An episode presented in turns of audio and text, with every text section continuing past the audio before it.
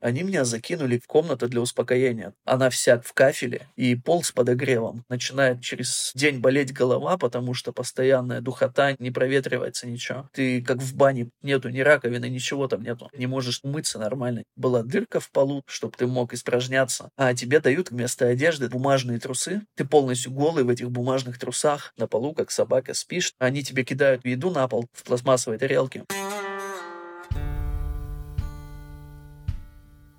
Привет-привет! Это Миша Ронкайнен и Тюремный подкаст. Подкаст про жизнь в тюрьмах по всему миру. Я беседую с людьми, которые в них отсидели или сидят прямо сейчас.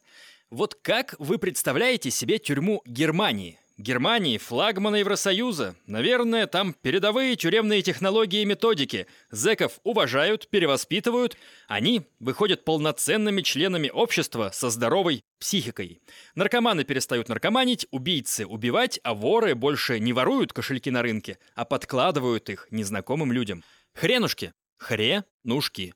Наш сегодняшний герой, его зовут Евгений, прямо сравнивает тюремную систему Германии с фашизмом – и это не от какой-то сильной ненависти к немцам. Женя сам немец. Уральский, правда, потомок тех немцев, что в Российскую империю приехали еще во времена Екатерины II и Александра I. Фашистскими немецкие тюрьмы Евгений называет из-за условий. А попал он туда по малолетнему угару. В 17 лет с друзьями грабанул марокканского наркобарыгу. Случилось это в 2009 году. Дальше Женя расскажет все сам. Дослушивайте эпизод до конца. Я родился в России, на Урале, а предки мои по маминой линии все были чистыми немцами. То есть ты по корням приехал вместе с родителями обратно в Германию? Да, в возрасте 10 лет я переехал в Германию. И как относились коренные немцы к немцам, которые приехали из России? Я столкнулся с таким явлением, как дискриминация. Я вот пошел в школу, и постоянно с немцами были конфликты, а немцы пытались издеваться, видя тот факт, что ты их не понимаешь. Коренные немцы в те годы считали нас людьми второго сорта, и многие мои родственники, которые жили уже по 15 лет в Германии, они вообще стеснялись на русском языке разговаривать. Мы приехали, идем в супермаркете, мой дядя говорит тихо-тихо, только на русском не говорите. А я не мог это воспринимать никак вообще. То есть для меня это было дикостью какой-то. Поэтому еще больше тянулся к русской культуре, читал книги, фильмы смотрел. И до сих пор я себя не чувствую в своей тарелке в этой стране, хотя знаю полностью их менталитет, очень хорошо говорю на немецком, но я не могу вообще никак считать считать себя немцем. То есть я пытался как-то ассимилироваться, пытался вникнуть в эту культуру. Я ее понял, но она для меня чужда. Я себя считаю больше русским. И немцы тоже, видимо, считают тебя чужим. А немцы абсолютно всех выходцев из России, Казахстана, бывшего СНГ считают чужими. Даже дети этих людей, которые родились здесь, их даже считают чужими. То есть вот на таком сопротивлении к культуре у тебя сформировалась тяга, видимо, к криминалу. Тяга к криминалу у меня сформировалась из-за того, что я личность творческая. Обычная жизнь была для меня скучна. Плюс, когда вот мы приехали, нас заселили в такие лагеря, как маленькое гетто, и там все были русскоязычные. И постоянно занимались всякой фигней непотребной. Там же не только нормальные люди были, там было много маргинальных личностей, алкашей всяких. Со всех сторон Союза ехали. Кто-то с каких-то деревень в Казахстане ехал, кто-то с Сибири лет с 12 уже курили траву во все, пили пиво, куда-то залезали. Была история, что был заброшенный кинотеатр, мы туда залезли, своровали там аппаратуру и продали ее благополучно точно на eBay. И как-то вот из этого все это произросло. То есть устроили мафию русскую там? Мафия это тяжело назвать, но что-то типа того. Там иначе никак было. Никто не знал языка. Родители были заняты своими делами. Им тоже надо было как-то устраиваться. Дети были сами по себе. Ну а как вы дошли до грабежа живого человека? Мы узнали о том, что вот есть такой марокканец, и что он продает наркоту. То есть у него водились деньги. И один из наших знакомых немец, он с ним общался. Это был такой немец, который косил под русских и с русским русскими двигался. Через этого немца мы зашли к нему домой и начали выбивать с него эти деньги. Хотя я из всей этой толпы был одним из немногих, кто его вообще защищал. Остальных пацанов от него оттаскивал, чтобы они его сильно не били. А вы зачем его вообще избивать начали, если только деньги нужны были от него? Или это просто был э, беспредел э, малолеток? Это был пьяный беспредел малолеток. И самый прикол в том, что больше всех его избивал именно этот немец. Бухой немец просто его пиздил как собаку. Может, хотел самоутвердиться, показать показать нам, русским, какой он блатной и так далее. Как-то он обосновывал, что оно убьет? Причина? Да, у них были истории до этого. Кто-то у этого марокканца что-то забрал, и он их сдал мусорам. И он ему предъявлял за то, что вот ты сучился, сдал пацанов ментам, теперь ты нам должен. Много-то вы поимели с этого марокканца? Очень мало. Он отдал около 50 евро на тот момент и сказал, что еще отдаст. Да и потом это все как-то и забылось. А повреждения ему серьезные пришли? Повреждений серьезных как таковых у него не было. Там был еще один русскоязычный пацанчик, тоже молодой. И он брал ножницы, ему говорил, я тебе сейчас палец отрежу. И все бы, наверное, благополучно забылось, если бы один не совсем умный человек не снимал бы это все на видео. И это видео всплыло спустя два года. Одного из этих присутствующих пацанчика мусора за что-то задержали, пришли к нему домой с обыском и нашли старый телефон. И нашли вот на этом телефоне видеозапись. И по этой видеозаписи они начали подтягивать нас.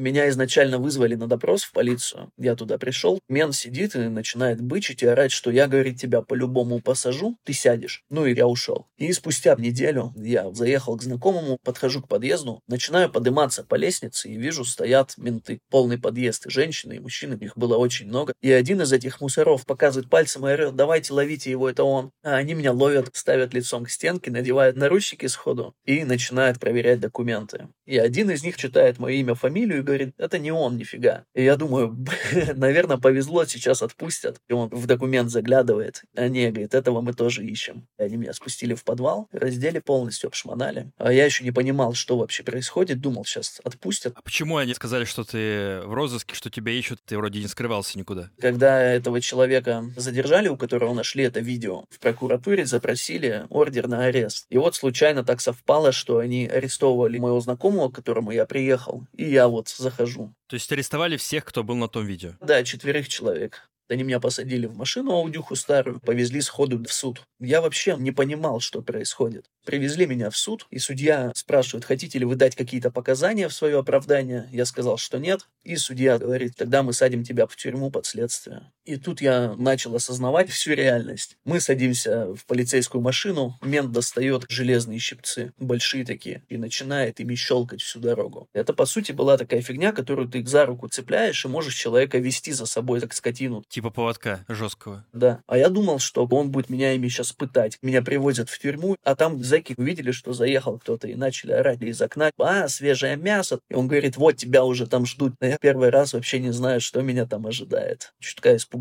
нервничал. Пытали тебя в итоге? Нет, меня не пытали. То есть никакого насилия в отношении тебя не было, физического? Нет, не было никакого. Тебя привезли в следственный изолятор сначала, верно я понимаю? Там сидят все, и осужденные уже, и подследственные. То есть это распространенная история в Германии, что все сидят подследственные и осужденные уже в одном месте? 50 на 50. Есть такие тюрьмы, где подследственные содержатся отдельно, но в 50% случаев они сидят вместе с остальными. А вообще какая градация тюрем в Германии? Вот в России есть колония поселения, закрытый режим, строгий режим. В основном здесь камерный режим. Ты в большинстве тюрем находишься около 18 часов в камере. Где-то тебя открывают на несколько часов в день, чтобы ты вышел на продол, с другими пообщался, что там в общей кухне себе сготовил и так далее. Типа зон наших и лагерей такого здесь нету. Здесь есть аналог химии. Это когда ты работаешь на воле, спишь только в тюрьме. Но этого я не застал. Невозможно мне было с моей статьей, с моим поведением попасть на эту химию. В основном туда попадают те, у кого маленькие срока, типа полгода, год, и которых себя отлично ведут. Шныри, всякие баландеры и так далее. Но большинство сидит в камерах, процентов 85-90.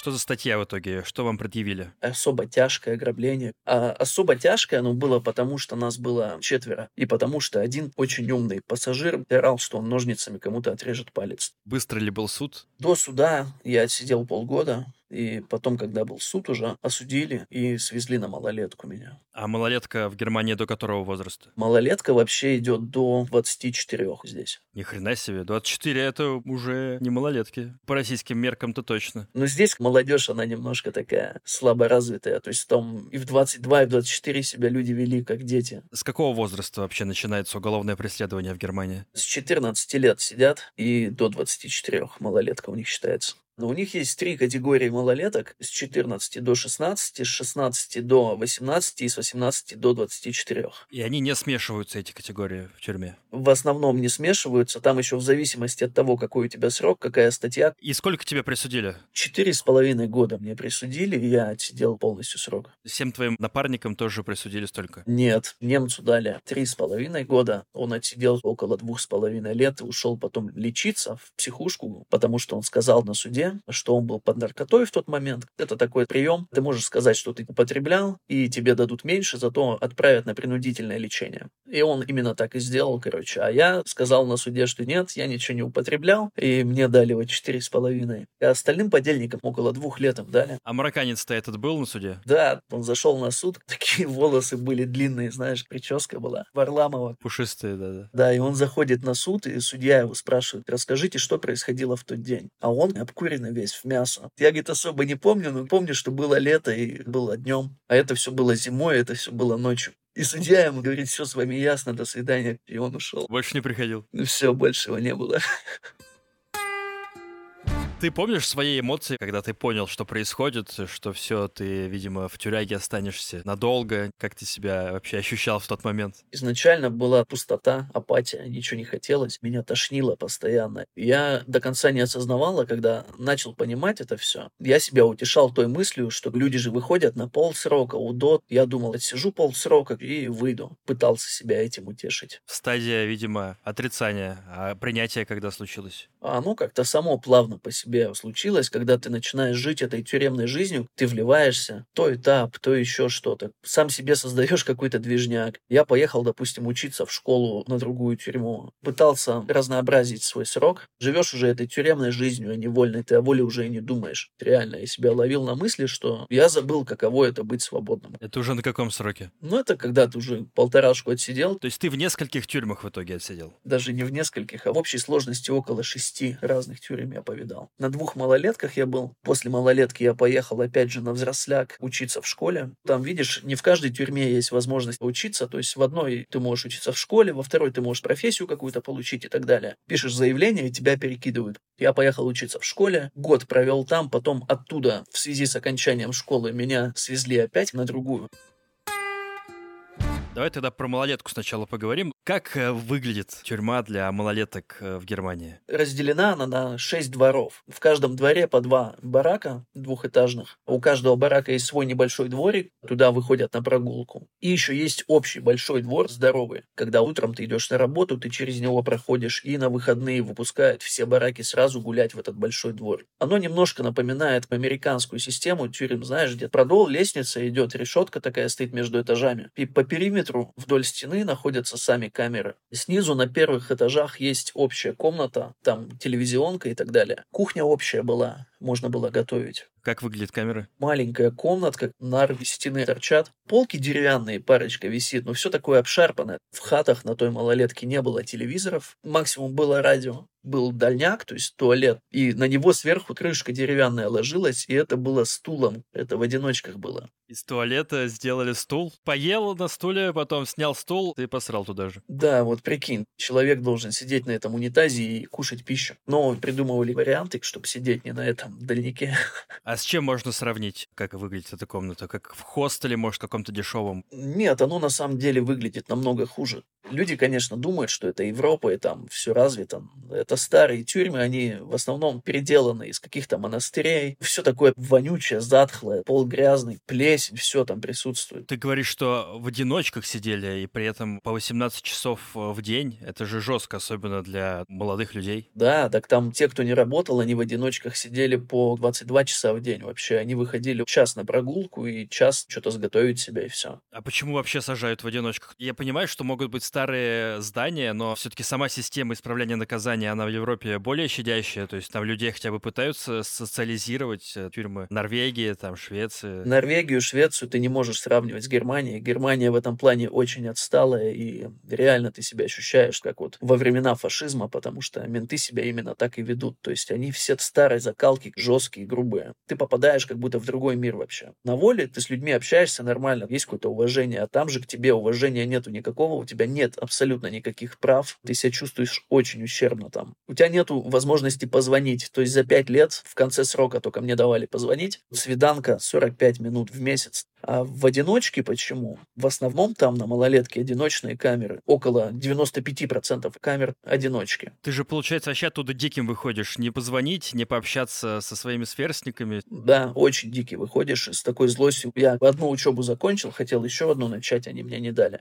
Там были люди, которые не хотели ничего в своей жизни менять. Они были изначально маргиналами, наркоманы, или они блатовали и ловили кайф с этого. А были, опять же, те, кто хотели поменять свою жизнь, но им тупо не давали шанса на это. Ко всем относились так. И сколько ты провел вот в этой тюрьме, где одиночные камеры? Года три я сидел в одиночках, полторашку я сидел в общих хатах, но это тоже надоедает. Под конец срока одному намного приятнее сидеть. Я, конечно, сейчас в шоке небольшом. Расскажи, каково это сидеть, э, когда тебе 19 лет, и ты сидишь 20 часов в одиночке? Чем там заниматься, если телевизора даже нет? На второй малолетке я сидел в одиночке, и там уже был телевизор, поэтому было полегче. А там, где телека не было, я сидел в общей хате. Было трое литовцев и один я русский. Двое из них не говорили вообще на русском, а один из них русский язык знал. Он тоже творческий человек оказался. И мы вот начали писать книгу с ним, рисовали картины, плакаты, хату украшали, играли в этой хате в прятки, догонялки готовили вместе. Очень нам сильно повезло еще, там было два мента, один здоровый немец, качок, лет 40 ему было. С этими литовцами они скинтовались, они его на «ты» называли, то плойку принесет поиграть, то порно-журналы принесет. И был один мент, этот мент с моего города, с России, в котором я родился. Мы с ним тоже заобщались, и были какие-то скачухи, они нам помогали в ситуациях. А как выглядит камера на четырех человек. Ты говоришь, что там можно было играть в прятки и в догонялки, то есть места там было достаточно. Ну, она не такая уж большая была. Вот как в фильмах показывают, так она и выглядит. У стены с одной стороны двухъярусная шконка, и с другой двухъярусная шконка. Посередине стоит стол и стулья. А стулья прикрученные или можно двигать их? Эти стулья можно было двигать, они такие на железных ножках. Шкафы еще были железные, как локеры в американских фильмах показывают иногда. Кстати, было очень классно, что туалет был закрытый в углу. Матрасы, подушки и постельное белье давали? Да, это все давали. Каждые две недели ты меняешь постельное белье, снимаешь его, сам несешь его в прачечную, сдаешь и получаешь новый комплект. Что еще в камере было? Какие-то личные вещи разрешено было иметь? Можно было иметь спортивный костюм, кроссовки, браслет, цепочку на руку, кольцо, если ты женат, теннисную ракетку для настольного тенниса. А стол? В этом общем дворе стояли бетонные столы с железной сеткой. Тюремная форма была какая-то или все ходили в своем? Конечно, была тюремная форма, и она была в большинстве времени, которое ты там проводишь. Это рубашка темно-зеленого цвета, она была ужасно неудобная. Ее одеваешь, чувствуешь себя сразу некомфортно, потому что она жесткая. Штаны рабочие ярко-синего цвета. Вот эти вещи, тебе их выдают и твоего размера нету. У тебя или штаны на три четверти короче получается, чем должны быть. Рубашка, рукава все порванные, нитки торчат, пуговиц не хватает. Или дают на 2-3 размера больше тебе, ты выглядишь как пугало какое-то. На свиданку аж стыдно ходить в таком было. А зимняя какая-то форма? Темно-оливкового цвета. Куртка длинная с капюшоном. Внутри подклад такой, только из искусственного меха. Все эти куртки ужасно воняли дымом. Ну, это была любимая, кстати, одежда зэка, потому что тебе всегда в ней тепло. А в камерах бывало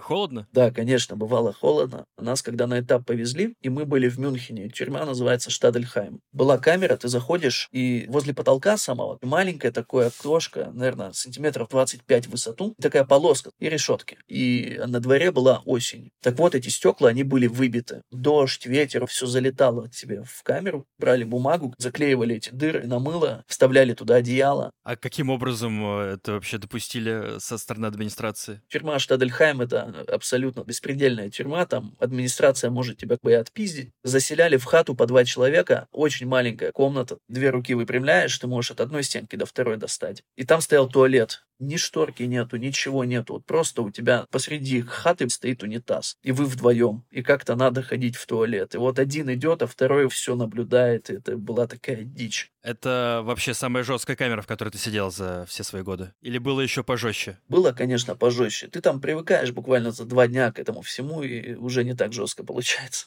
Условия — это не самое страшное. Для меня самое жесткое это было, когда меня посадили в изоляцию. Меня посадили на два месяца в полную изоляцию была камера самая дальняя на продоле, и она была ограждена от остального продола стеклянной клеткой. То есть я не мог общаться абсолютно ни с кем. Меня водили в 5 утра одного на прогулку, и, соответственно, я не вставал, потому что была зима, темно, холодно, нафиг мне это надо было. И я сидел 24 часа под замком. И когда я оттуда вырвался, наконец-то, поехал на учебу в последнюю тюрьму, это было как будто я на свободу вышел вообще. А как сама камера выглядела? Сама камера выглядела, как все остальные, просто ты изолирован. А что чувствуешь, когда находишься 24 часа изолирован в течение двух месяцев? Просто какую-то пустоту, и каждый день тебя какие-то мысли посещают, депрессники постоянно. Ничего хорошего ты там не чувствуешь. А у тебя ни книг, ни радио, ни телевизора нету? Книги были, радио не было, и телевизор нельзя было. То есть книгами все-таки ты спас спасался. Да, книги я читал и очень много. Больше там заняться было и нечем, видимо. Спортом там можно было позаниматься. Отжимался. На товарке можно было покупать себе колу в бутылках. Пустые бутылки оставались. Наливал туда воды. Брал майку, снизу завязывал узел. Туда этих бутылок напихаешь. И гантеля получалось. Можно было качать мышцы. А за что тебя посадили э, в карцер? Что ты такого учудил? Меня свезли на такую тюрьму. Она получается не малолетка, но с 24 до 27 лет она идет. И туда, когда приезжаешь мусора начинают сразу тебя прессовать. Пытаются тебя выгнать на такие работы, которые западло делать. Но тогда у меня были убеждения и у большинства там сидящих русскоязычных людей, что это делать не канает. То есть, если ты это сделаешь, с тобой все остальные перестанут общаться, и ты уважение полностью потеряешь. Я был убежден в том, что я должен топить до и не дать себя унизить человеческая честь затронута, когда тебе мент дает тряпку и говорит, вот давай мой унитаз, и я буду наблюдать за этим. А они к этому уже подготовили меня, они меня скинули на такой продол, посадили в хату и сказали, что вот с понедельника ты выходишь на работу. И всех, кого подтягивают на работу, они заставляют это делать. И в воскресенье вечером, когда все пошли на прогулку, я остался в хате, а там были большие шкафы, такие армейские, тяжелые. На шесть человек хата была, и вот шесть шкафов было. Я этими шкафами забаррикадировал дверь входную в камеру. И они пришли после прогулки, и мент пытается открыть эту дверь, у него не получается. Я ему ору, ты дверь эту не откроешь. Я хочу, чтобы меня отсюда увезли, с этой тюрьмы. Сбегаются все мусора этой тюрьмы, и они начинают со мной качать. Я себя тогда чувствовал, как вот в фильмах какой-то террорист, переговоры ведешь с ними, весело было. В итоге я их уболтал на то, чтобы они меня свезли оттуда. Он сказал, хорошо, мы тебя отсюда свезем, но сначала ты отсидишь в изоляторе. Они меня закинули сначала в комнату для успокоения. То есть, ну, типа, бунтануло, и надо, чтобы ты в себя пришел. Но там все было в камерах. Ты 24 часа под наблюдением, и у тебя свет горит в этой камере, постоянно тусклый. Успокоительная комната, она вся в кафеле и в стеклах как какая-то студия звукозаписи, только там не мягкий пол, а вот кафель белый. И пол с подогревом. Начинает через день болеть голова, потому что постоянная духота, не проветривается ничего. Ты как в бане, нету ни раковины, ничего там нету. Не можешь мыться нормально. Была дырка в полу, чтобы ты мог испражняться. Лежала тряпка на полу, брезентовая, и больше там не было ничего. А тебе дают вместо одежды бумажные трусы. Ты полностью голый в этих бумажных трусах. На полу, как собака, спишь. Они тебе кидают еду на пол в пластмассовой тарелке там находишься три дня. Потом меня вызвали на ковер. Там сидел безопасник, который меня определял в эту камеру. И сидел хозяин тюрьмы. И они мне вынесли внутреннее наказание 19 дней изолятора еще. Я отсидел эти 19 дней, и меня свезли на новую тюрьму. Приехал я на новую тюрьму, и меня кинули на два месяца в изоляцию, потому что опасались, что я и там буду чудить. Э, самый прикол в том, что это был наиболее положительный исход для меня, потому что что они делают? Когда они тебя подтягивают, давай, чисть туалет, и ты отказываешься. Внутренний суд происходит, они дают тебе несколько недель изолятора, и каждый день, проведенный в изоляторе, ты должен оплатить сам. По 7 евро в день капает. И плюс ты отказался от работы, ты не имеешь права на работу 3 месяца выходить. И все эти 3 месяца тебе тоже капают какие-то штрафы. В общей сложности за 3 месяца у тебя долгов накапливается около 2000 евро. Но тут прикол в чем? Вот ты отсидел в изоляторе, у тебя прошли эти три месяца запрета на работу, и подходит тот же самый мент и говорит, ну что, говорит, пойдем, и опять тебя зовет, давай мой унитаз, и ты опять отказываешься, и все это продолжается по новой. А что потом, ты оплачиваешь сразу? Потом, когда ты освобождаешься, эти долги висят на тебе. У меня точно так же были долги, когда я вышел. То есть в теории ты можешь из тюрьмы выйти с долгами в десятки тысяч долларов? Да, да. Потом тебя за эти долги тоже могут посадить? Нет, за эти долги они посадить тебя они могут. Я их не платил, кстати.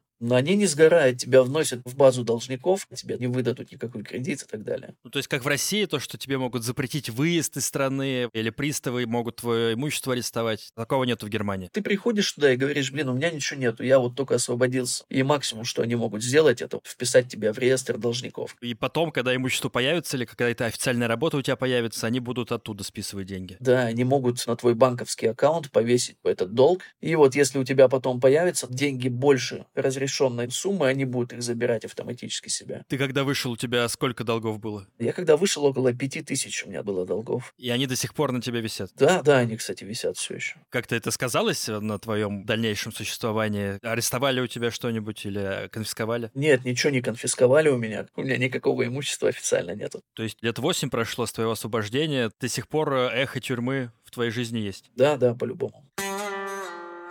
Друзья, просьба к вам есть. Очень простая и топорная.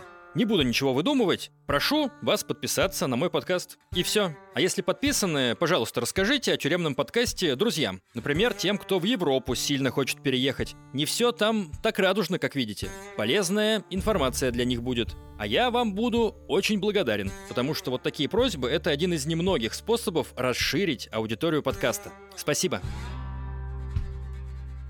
Ты описал, что охранники вертухаи дают тебе тряпку и заставляют чистить туалет. Это вот чисто такая российская история, потому что у нас блатные порядки, и у нас это считается зашкваром. Неужели в Германии тоже есть блатные порядки? Да, да, они есть. В основном у русскоязычных. Тут контингент в тюрьме делится на национальности. Там есть русские, турки, албанцы, поляки, югославы отдельно. Просто автоматически каждая нация держится вместе, но не запрещено общаться с другими нациями. Но у русских те понятия понятия сохранились, которые из Союза бывшего идут, и они стараются чего-то придерживаться. То есть и касты есть, блатные, мужики, опущенные? Такого нету тут, потому что иначе коллектив бы не сложился. Ну, конечно, если кто-то петух, то он будет сам по себе, никто не подаст руки и так далее. Точно так же с суками. Здесь как делится? Обычный люд и отшитые. То есть отшитые это те, кто с общей массой не имеет ничего общего и двигается сам по себе. Где-то что-то накосячил или сам захотел в одиночку двигаться. То, что нельзя чистить туалет, соблюдается этот э, блатной устой. Какие еще блатные устои из России соблюдаются? Западло идти работать на кухню баландером, шлерем и так далее. Но есть люди, которые блатуют на 100%, они себе колят блатные татуировки, звезды, перстни. Это в основном те люди, которые отсидели еще где-то в России, и вот вся у них жизнь криминальная. Есть те, кто хотят к этому всему приблизиться, принять участие в этом всем, они видят в этом какую-то романтику. Человек, допустим, никогда этой жизнью не жил на воле, случайно на накосячил, его посадили, и тут он начинает блатовать. Это выглядит смешно. А сколько русскоязычных вообще сидит? Сидит процентов 30 русскоязычных. Из-за того, что они изначально приехали в 90-е, много из них не ассимилировались, там не нашли себя, и поэтому продолжали жить так, как жили до этого где-то в Казахстане или в России, то есть не очень честным образом жизни. За что чаще всего сидят русскоязычные? В основном они сидят за наркоту, кто-то грабежами занимается и так далее. То есть получается, что и менты, и охранники тоже принимают вот эти российские, по сути, блатные устои, раз они вот такую хрень мутят, что заставляют тебя чистить туалет. Да, они пытаются с этим всем бороться, на малолетке особенно. Опять же, есть такие менты, которые с пониманием к этому всему относятся. Я когда приехал на первую малолетку, со мной этапом ехал немец. Мы с ним были в этапной хате вместе. И вот мы заезжаем туда, и нас определяют на работу в цех. Собирать какие-то детали из пластика. И в конце рабочего дня ко мне подходит мент, ответственный за работу. Ты, говорит, уже курилку подметал? Я говорю, нет, не подметал подметал. Он говорит, ну вот сегодня твоя очередь. Я говорю, нет, я подметать не буду. Мент делает удивленные глаза. Почему ты не будешь подметать? Потому что ты русский? Я говорю, да. Он говорит, я обязан написать рапорт о том, что ты отказался от работы. Тут подлетает этот немец, с которым мы были на этапе. А можно я за него, говорит, помою? Мент говорит, не против, иди мой. И меня с работы не выгнали. Помог тебе немец? Да, немец помог, и мент с пониманием отнесся. Ты упомянул, что курилка есть. Можно курить? Да, и на малолетке, и на взрослых тюрьмах. На малолетке даже вот менты, если ты хорошо работаешь, они тебе выдают раз в неделю пачку табака. В основном все курят табак, крутят самокрутки себя, потому что это дешевле выходит. Нет возможности покупать покупать себе обычные сигареты, потому что это очень дорого. И проблема в том, что у тебя лимит на закупку в месяц около 50 евро, то есть полблока максимум, 5 пачек на месяц. Они у тебя уйдут за 4 дня, и все, и будешь сидеть лапу сосать. Но курить можно только в специально отведенных местах? Нет, нельзя на продол выходить в коридор курить. А так ты можешь курить в хате у себя, на улицу можешь выйти покурить, когда прогулка. И в курилку на работе. То есть разрешены спички или зажигалки? Да, все можно. У каждого, кто курит, есть зажигалка. Какие еще личные вещи разрешены, а какие запрещены, но тем не менее есть? Если есть возможность, ты можешь купить себе настольную лампу небольшую, радио можешь купить себе, можешь купить себе бритву или машинку подстригать волосы. А из запрещенки? Из запрещенки татуировочные машины присутствуют. За все время своей отсидки я там телефоны видел несколько раз всего. Тяжело было. Сейчас у меня знакомый сидит, и у него уже третий телефон отшманывают менты, и он такой, а вот сейчас пару дней я куплю себе новый. То есть сейчас вообще проблем нету с телефонами. Кто-то их приносит, эти телефоны, на свиданках э, дают, или сами полицейские их продают? Там и менты заносят, дронами телефоны загоняют. На прогулке прилетает дрон и скидывает тебе телефон, или как это выглядит? У тебя есть камера, у тебя есть решетка, ты можешь вытянуть туда руку, подлетает дрон, ты берешь. Зэки всегда что-то мутят в обход охраны, в большинстве случаев получается. Ты что мутил в обход охраны? Много чего, то есть там веревку ты кидаешь с одной хаты в другую и можешь передавать какие-то вещи. А в России это называется дорога? Дорога, конь, да. Там телевизоры плоские можно было брать в аренду в месяц. Телек 25 евро стоил. И вот нам флешки затягивали с воли. Там музычка, порнуха, еще там всякие вещи. Да ладно, вы сидели там порно смотрели? Ну а что делать? У тебя хоть какой срок, если ты сидишь в Баварии, у тебя не будет возможности заняться сексом с девушкой. Даже если тебе пожизненное дали. Длительных свиданок нету вообще. То есть это вы в общих хатах включали порнуху и какие-то у вас сеансы были совместные или как это было? Не-не, в общих хатах такое, конечно, не канала. В одиночке, когда сидишь, у тебя есть телевизор, ты включил флешку, надел наушники, взял телек, знаешь, как планшет положился в кровать, посмотрел порнуху, послушал музыку, фильмы тоже. Тоже прикол с чайниками был. Там предохранитель снизу можно было вытащить. А чайники запломбированные были, но если ты не криворукий, ты мог его разобрать так, чтобы вытащить этот предохранитель. И тогда ты можешь пользоваться как сковородкой, кастрюлей, можешь в нем жарить что-то, варить, то есть готовить полноценно. То есть кухня у тебя получается из одного чайника целая? Да, там что только не готовили. И плов в чайнике готовили, и супы.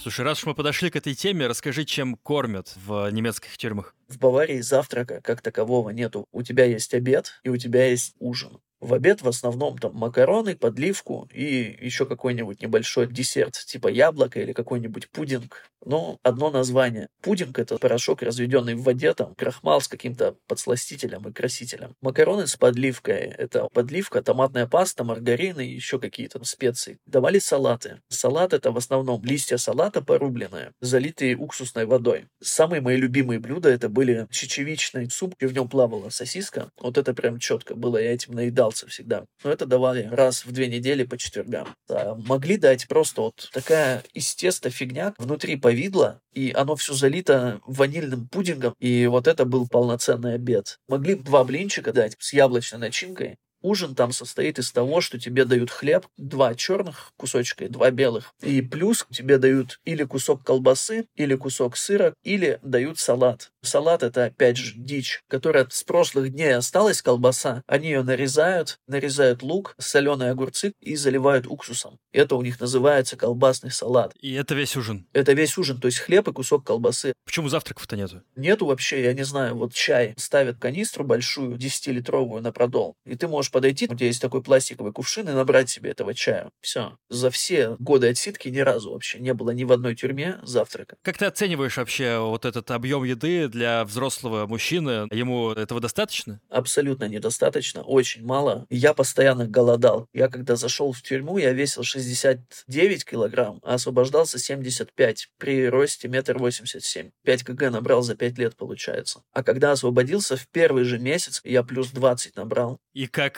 жить-то тогда, скажи, Жень? У тебя есть возможность пойти на закупку. От тюрьмы к тюрьме по-разному было. У тебя лимит. В некоторых у тебя на месяц 40 евро, а в некоторых у тебя на две недели 40 евро. Приезжает магазин, ты идешь туда и покупаешь себе еду. Какой грузовичок или что это? Нет, это вот фирма, допустим, в России пятерочка или магнит. Они приезжают в тюрьму, привозят свои продукты, выставляют их. Ты ходишь как в магазине и закупаешься. А, да ладно, целый прям супермаркет небольшой делают. Да, но в конце срока, когда уже я сидел, они начали начали эту всю систему переделывать и выдавали листок, ты там отмечал, что тебе нужно, сдавал его, и тебе на следующий день приносили. А цены обычные магазинные, как на улице? Нет, цены намного дороже. Макароны на воле стоили 35 центов, в тюрьме они стоили около 55. Кока-кола на воле стоила 30 с чем-то центов, там 70. И щипцы для ногтей или ножнички, они на воле стоят 1 евро, там они стоили 8. Неплохая накрутка. Да, в одной тюрьме запрещен был сахар вообще, потому что зэки брагу гнали, и пачка подсластителя, которая стоит 99 центов на воле, они по 8 евро ее тоже продавали. Слушай, ну с такими наценками 40 евро твои скукоживаются до 20, которые у тебя лимит, и как ты на них существуешь-то, если еды недостаточно тюремной? Тяжело существовать, пытаешься экономить. Я, допустим, покупал тушенку, одна банка на два дня хватало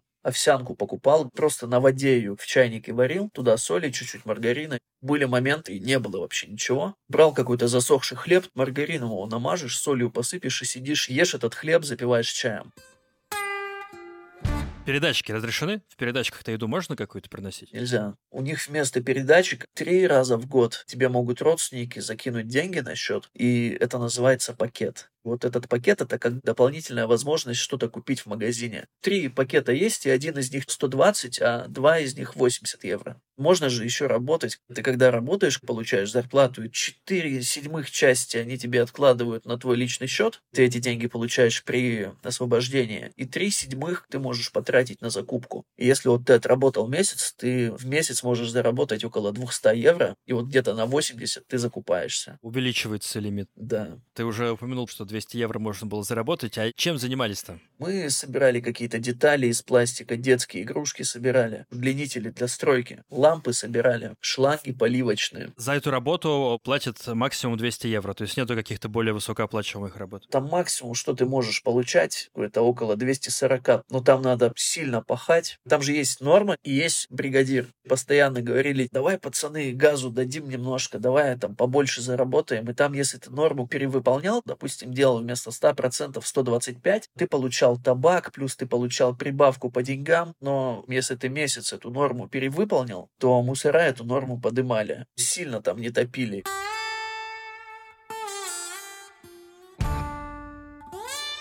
Кому вообще хуже всего сиделось? Какой национальности? Хуже всего там, конечно, немцам сиделось, потому что туда попадают бедолаги вообще. Какой-то алкаш попал, или какой-то бомж, или студент. И все, кому не лень, начинают пытаться их где-то обмануть, пытаться что-то с них поиметь. А сколько в процентах их сидит э, примерно? Половина. И они в группы не сбиваются, то есть немцы друг друга там не защищают? Нет, немцы сами по себе. Конечно, есть нормальные люди при человеческих понятиях, но в основном немцы общие общая масса это такие лопушки педики, стукачи среди немцев. В основном это все. Вот история как раз была буквально перед освобождением. Мне оставалось сидеть около четырех недель, и у меня вышел конфликт с одним немцем. Он орал из-за решетки, и на следующий день я шел к своему кенту, хотели кофе попить. И вот я вижу, он стоит, подошел к нему и говорю, слушай, в следующий раз, если ты хочешь что-то сказать, зайди ко мне в хату, и мы с тобой побеседуем. А, чтобы ты понимал, если кто-то зовет тебя к себе в хату, это значит, что ты будешь с ним драться.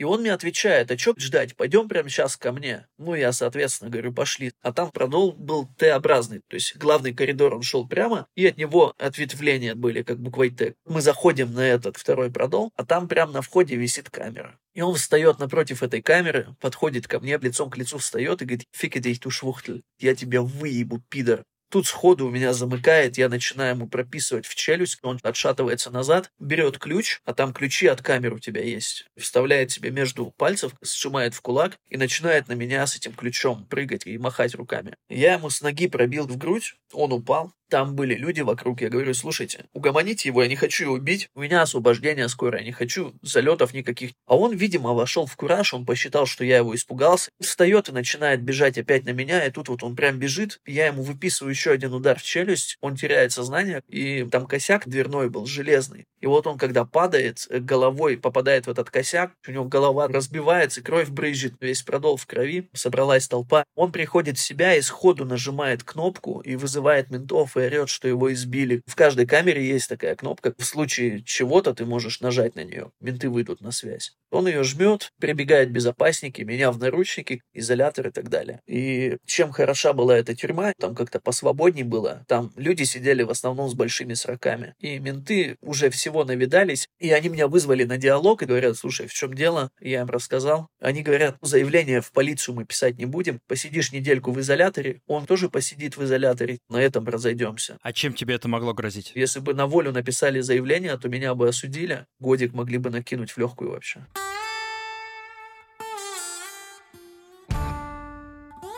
Ты помнишь последние свои месяцы, там, недели в тюрьме? Как ты себя ощущал в тот момент, когда ты вроде уже живешь в тюрьме всю осознанную жизнь, и хоп, э, скоро свобода? Да, я помню эти последние недели. Настроение было хорошее. Общался со всеми, ходил, понимая, что скоро освобождение. Но всегда в голове была такая мысль, что, блин, менты могут сделать какую-то подставу. То есть мне до конца не верилось, что меня отпустят. А в связи с тем, что я там учился в школе и учился потом на сварщика, работал, там есть такая тема, что если если ты три месяца работаешь, тебе один день записывают, и ты на один день можешь раньше освободиться. У меня таких дней накопилось штук 7, и вот я должен был освобождаться 19 числа, освободился я 11.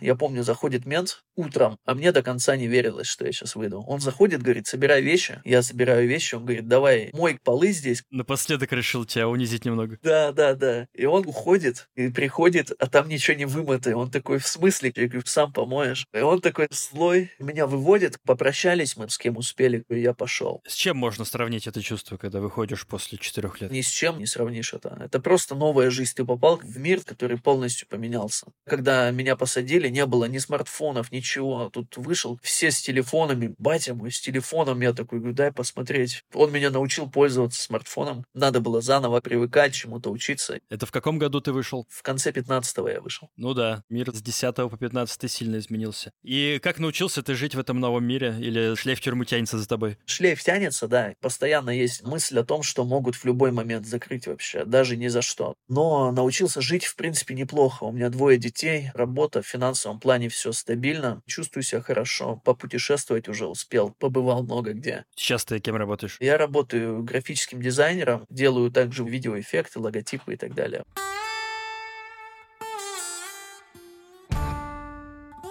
В России тюрьмы называются исправительные учреждения. В Германии не знаю, но, наверное, тоже. Исправляют немецкие тюрьмы или нет? В каком-то смысле исправляют, да, но могли бы делать это намного лучше, если бы они действительно занимались ресоциализацией людей. Они пытались их подмять под себя, унизить и так далее. Они ко всем относятся как к стаду. Индивидуальность человеческую не воспринимают никак. Если у тебя в деле написано, что ты с наркотиками что-то имел общее, то ты уже наркоман, на тебя ставят это клеймо, и никто даже не задумывается задумывается о том, что может это как-то случайно получилось. Не дают просто шансы справиться, начать новую жизнь. В твоем случае тюрьма помогла, она наставила тебя на путь праведный? Я и так к нему пришел из-за того, что было хорошее воспитание. Я много читал книг в детстве и был, в принципе, не глупым человеком. Конечно, я там повзрослел, пообщался с людьми, но хорошего сама вот эта система для меня ничего не сделала. Она меня не исправила. То есть она сделала еще хуже. При такой системе, наверное, много рецидивов должно быть. Часто попадают второй раз в тюрьму в Баварии? Очень много людей. Попадают второй раз. Бывает, освобождается человек, через неделю опять заезжает. Удивительно, конечно, слышать. Самая передовая передовая страна Европы, флагман всего Европейского Союза, а вот с тюрьмами какая-то задница на уровне 50-х, 60-х годов. Да, действительно так. То есть ты когда попадаешь в баварские тюрьмы, ты себя чувствуешь, как будто лет на 50 попал в прошлое. Жень, спасибо тебе большое за этот рассказ. Рад, что у тебя все хорошо сейчас. Пока. Спасибо тебе, Мика. Давай, удачи.